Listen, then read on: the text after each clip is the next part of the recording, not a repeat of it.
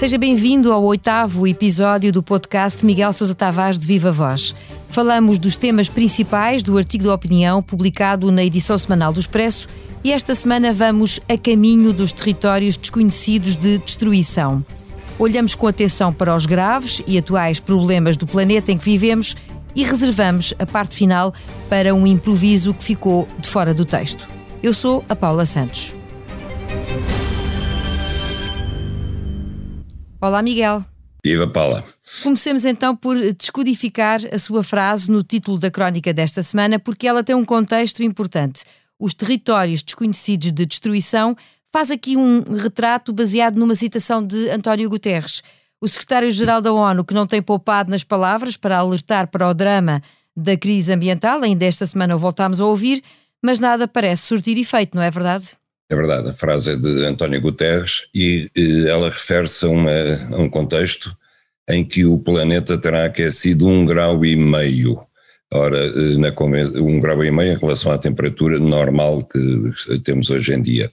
Na Convenção de Paris tinha ficado assente que ia-se tentar evitar essa, que essa situação acontecesse antes de 2050 e para tal todos os países se comprometeram a tomar medidas para reduzir os gases com efeito de estufa que, que são responsáveis pelo aquecimento até 2030. Eh, durante a pandemia isso foi possível, com, com, com, o declínio de toda a atividade humana e económica, viagens de avião, etc. Neste momento estamos já com níveis de poluição acima dos valores anteriores à pandemia e em descontrole total, causado pela eh, guerra da Ucrânia e pela reativação de eh, fontes de energia, tais como as centrais a carvão, que já tinham sido encerradas em países como a Holanda, como a Alemanha, por exemplo. E, portanto, a expectativa neste momento é que nos próximos cinco anos, antes de 2030 e muito antes de 2050, o planeta aqueça já um grau e meio. Eh, a mais. E isso é o que Guterres chama entrar em territórios de destruição desconhecidos. Não sabemos o que é que vai acontecer depois disso. Eh, a ciência diz-nos que, obviamente, a água do mar vai aquecer, a temperatura ambiente vai aquecer, vamos ter verões ainda mais quentes do que tivemos este ano. Num dos próximos cinco anos teremos um verão que será o mais quente de sempre vamos ter mais incêndios, vamos ter secas prolongadas, vamos ter os grandes rios a secarem, como vimos este ano na Europa, mas a partir daí, como é que a humanidade vai conseguir funcionar? Vai conseguir pior, certamente, mas não sabemos se vai haver ainda piores efeitos em cadeia. Tudo é imprevisível e tudo é mau, previsivelmente. Por tudo isto, o Miguel fala de um processo de suicídio coletivo no planeta, com obviamente consequências terríveis que está a enumerar e dá exemplos daquilo que de alguma forma todos vemos, temos vindo a testemunhar ao longo dos anos. O Miguel fala concretamente de casos a que tem vindo a assistir, não é? Exatamente. Eu sou um português que viaja muito dentro de Portugal e que gosto muito, estou muito atento aos sinais da natureza e aquilo que eu tenho visto é verdadeiramente assustador em termos de desaparecimento de vida animal, em termos, por exemplo, agora estou aqui no Douro, estou a ver o Douro tão seco como nunca vi o Douro assim tão seco subindo o rio, é, é verdadeiramente impressionante as margens do Rio Douro, eh, completamente secos, eh, como nunca nem as pessoas daqui tinham visto. Isto repete-se na Beira, repete-se no Alentejo, repete-se no Algarve, de cima a baixo. É uma coisa verdadeiramente impressionante. A única coisa boa que vi, devo dizer, é que hoje, por exemplo, hoje, quinta-feira, eh, houve descargas espanholas ao longo de água para o Rio Douro. Estavam previstas duas para este mês, uma agora, outra para dia 30. Mas eh, esta semana houve protestos em Espanha muito fortes eh, a tentar, proibir, a tentar convencer o governo espanhol a proibir descargas de água para o Rio Douro, eh, para o Douro e para o Tejo. Aqui o governo espanhol está obrigado pela Convenção da Albufeira. Portanto, a coisa já está em tal ponto que os agricultores espanhóis querem que o governo espanhol viole a Conferência da Albufeira para aproveitamento dos rios internacionais que eh, Portugal infelizmente partilha com a Espanha, porque todos os nossos grandes rios são internacionais, vêm de Espanha e correm para Portugal. Portanto, é de antecipar que eh, brevemente vamos ter problemas, uma guerra de águas com a Espanha a sério. É o desespero dos agricultores e não só de um e do outro lado da fronteira, não é? Já falou Exato. disso ainda há pouco, mas eu queria voltar à questão do compromisso, aquele compromisso importante que foi assinado e que envolvia mais de 150 países, que ficou assente, salvo erro, em Paris, sobre as questões ambientais para o futuro. O que aconteceu foi que, em fevereiro, apareceu aqui uma guerra que introduziu novas e perigosas prioridades. Uh, de alguma maneira, havia forma de contornar isto, Miguel? Com certeza que havia, Paula. A prioridade número um é tentar salvar o planeta para as gerações seguintes. Uh, não foi só a guerra da, da, da Ucrânia que, que, que, introduziu, eu não chamaria novas prioridades, chamaria novas oportunidades para os criminosos do ambiente. E também não foi só isso, a, a viagem de Nancy Pelosi à, à Formosa uh, foi um pretexto para que os chineses saíssem da Convenção de Paris. E era muito importante, porque a China é um grande poluidor mundial e de repente tinha-se tornado um dos grandes ativistas na, na, na defesa do ambiente e isso era determinante para que se conseguisse eh, cumprir as metas do Acordo de Paris. Ora, a China viu a viagem da Presidente do Congresso dos Estados Unidos a Taiwan como uma provocação em represália, uma represália estúpida, diga-se, que uma coisa não tem nada a ver com a outra, mas retirou-se dos seus compromissos em matéria climática, o que é uma coisa desastrosa. Uh, neste momento está reunida a Assembleia Geral das Nações Unidas, temos lá 180 e tal países representados e não, eu não vi um único discurso, tirando do próprio secretário-geral, que fale disto, que diga que esta é a prioridade das prioridades. Estão todos a falar de guerra, da guerra da Ucrânia, uns, como o presidente brasileiro, aproveitam para fazer campanha eleitoral interna. Agora, sobre a questão número um do planeta, está ali reunida os col dos representantes políticos do planeta inteiro e, e ninguém fala disto. Da sua crónica eu retenho ainda duas notas das quais eu gostava que falasse o facto de já haver teorias sobre o futuro do planeta, considerando que vamos mesmo baixar os braços, que são a teoria otimista e a conformista, e ainda, e isto é muito importante, a passividade das novas gerações perante o tema. Sim, é, isso para mim é o que mais me impressiona. Eh, eu, eu constato nos jovens não só uma, uma passividade em termos políticos, em termos ativistas, Quer dizer, parece que todos confiam que seja uh, Greta Thunberg quem vai fazer tudo. Eu acho que ela até já baixou os braços, porque transformou-se num fenómeno mediático e desapareceu. Mas os jovens não fazem nada. Eu, eu escrevo isso no meu texto. Quer dizer, tomando o caso português, um milhão de jovens uh, assistiram a concertos rock este ano, mas não se arranjou nem uma dúzia deles para ir fazer uma espera à porta do Primeiro-Ministro, ou do Ministro do Ambiente, ou da Ministra da Agricultura, uh, a protestar com, a perguntar para onde é que vamos como é que é, como é que vai ser a falta de água em Portugal, como é que continuamos a permitir agricultura super intensiva que gasta a água toda que amanhã vamos precisar para beber e não vamos ter. Quer dizer, não se mexe em relação a isso.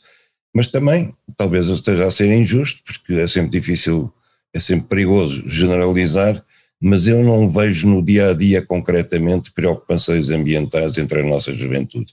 Desde apagar as luzes que ficam acesas até poupar água, quer dizer, as coisas mais simples eu não vejo. Uh, talvez haja um déficit de educação ambiental uh, nas escolas ou em casa, nas famílias, não faço ideia, mas de facto não vejo. E no, o futuro que estamos a falar é o futuro deles. E sobre a teoria otimista e a conformista? É basicamente a resposta para quem acha que já não há nada a fazer, não é?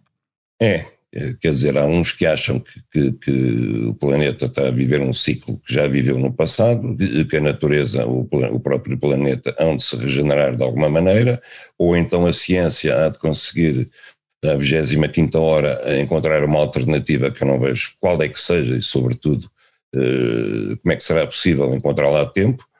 E depois há os conformistas, eh, que têm uma teoria darwinista que é, sim senhora, não há nada a fazer, de facto, isto, esta crise representa o, o, excesso de exploração humana dos recursos naturais e, portanto, o planeta está em vias de rebentar. Mas não vai acabar. O que vai acabar é que em vez de 7 mil milhões de seres humanos, vamos ficar com metade ou com um terço, e esse terço vai sobreviver, os outros vão morrer e depois de todos os outros terem morrido, então o planeta volta a ser sustentável para os sobreviventes. De facto, isto faz algum sentido, agora é um bocado arrepiante, não é? O diagnóstico negro de um planeta à beira do desastre, o tema que Miguel Sousa Tavares desenvolve esta semana, seguimos para o improviso.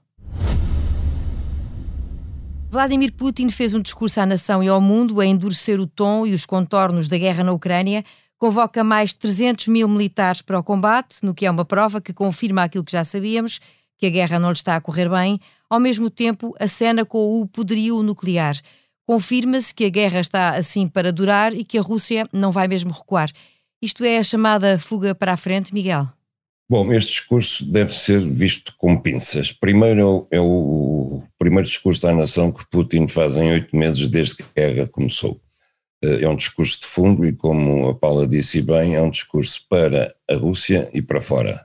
Bastante mais para fora, talvez, até do que para a Rússia. Eh, a chamada dos 300 mil reservistas eh, significa, de facto, que a guerra não está a correr bem e, portanto, ele lança mão de reservistas que são reservistas, portanto, gente que já serviu nas Forças Armadas, tem experiência militar, não faz uma mobilização geral de todos os cidadãos, mas sim daqueles que já combateram, que já pegaram em armas, ou pelo menos têm experiência de serviço militar. Eh, e está, eh, está a ser muito impopular, não é? Já há muita gente a tentar fugir da Rússia, os voos estão esgotados, etc. Isso quer dizer, por um lado, a boa notícia é que se ele chama reservistas, significa que quer continuar a guerra, sim, mas digamos com meios convencionais e não com meios com armas de destruição maciça. Essa é a única parte boa desta comunicação. Em relação a isso, em relação às armas nucleares, eu acho que nós estamos aqui a caminhar sobre gelo fino e é preciso também não entrar em histeria e não tentar extrapolar do discurso de Vladimir Putin aquilo que ele não disse. Ora, o que é que ele disse ao certo? Contrariamente ao que o Joe Biden disse ontem, por exemplo, nas Nações Unidas, Putin não ameaçou o Ocidente nem a Europa com uma guerra nuclear, nem sequer a Ucrânia. Ele repetiu uma coisa que já havia dito antes, que é o seguinte: se o território russo for ameaçado, nós não hesitaremos em recorrer a todo tipo de armas. Esta é a frase dele textualmente. Ele já tinha dito isto antes. E esta frase é uma frase que podia ser posta na boca do próprio presidente dos Estados Unidos, do primeiro-ministro inglês ou do presidente francês. Se a França, a Inglaterra, os Estados Unidos fossem diretamente ameaçados no seu território, eles também se reservem o direito de usar qualquer tipo de armas para se defender. O que é que há de grave aqui? O que há de grave é que, ao mesmo tempo, Putin lançou um referendo no Donbass nos territórios que neste momento estão ocupados por tropas russas. E se, como é provável, o referendo der a vitória à integração a, a, na Rússia, não é verdade? Moscou, não é? Putin passará a considerar aquilo como território russo. E a partir desse momento, ele pode também considerar que os ataques da Ucrânia ao Donbass são ataques a território russo. Isso aí é que é verdadeiramente perigoso. Agora, Vladimir Zelensky disse que não acredita que Putin recorra à arma nuclear. E eu também espero não acreditar, quer dizer, acho que ele não terá perdido o juízo completamente. E nós sabemos por definição que numa guerra nuclear não há vencedores nem vencidos, quer dizer, Putin deve saber que se recorrer a armas nucleares contra a Ucrânia, a NATO provavelmente também usará armas nucleares eh, a partir do território não da Ucrânia, ou até da Ucrânia, mas contra a Rússia. Miguel Sousa Tavares de Viva Voz, A Caminho dos Territórios Desconhecidos de Destruição, o título do artigo desta semana. A sonoplastia deste episódio está a cargo de João Luís Amorim. A opinião à sexta-feira.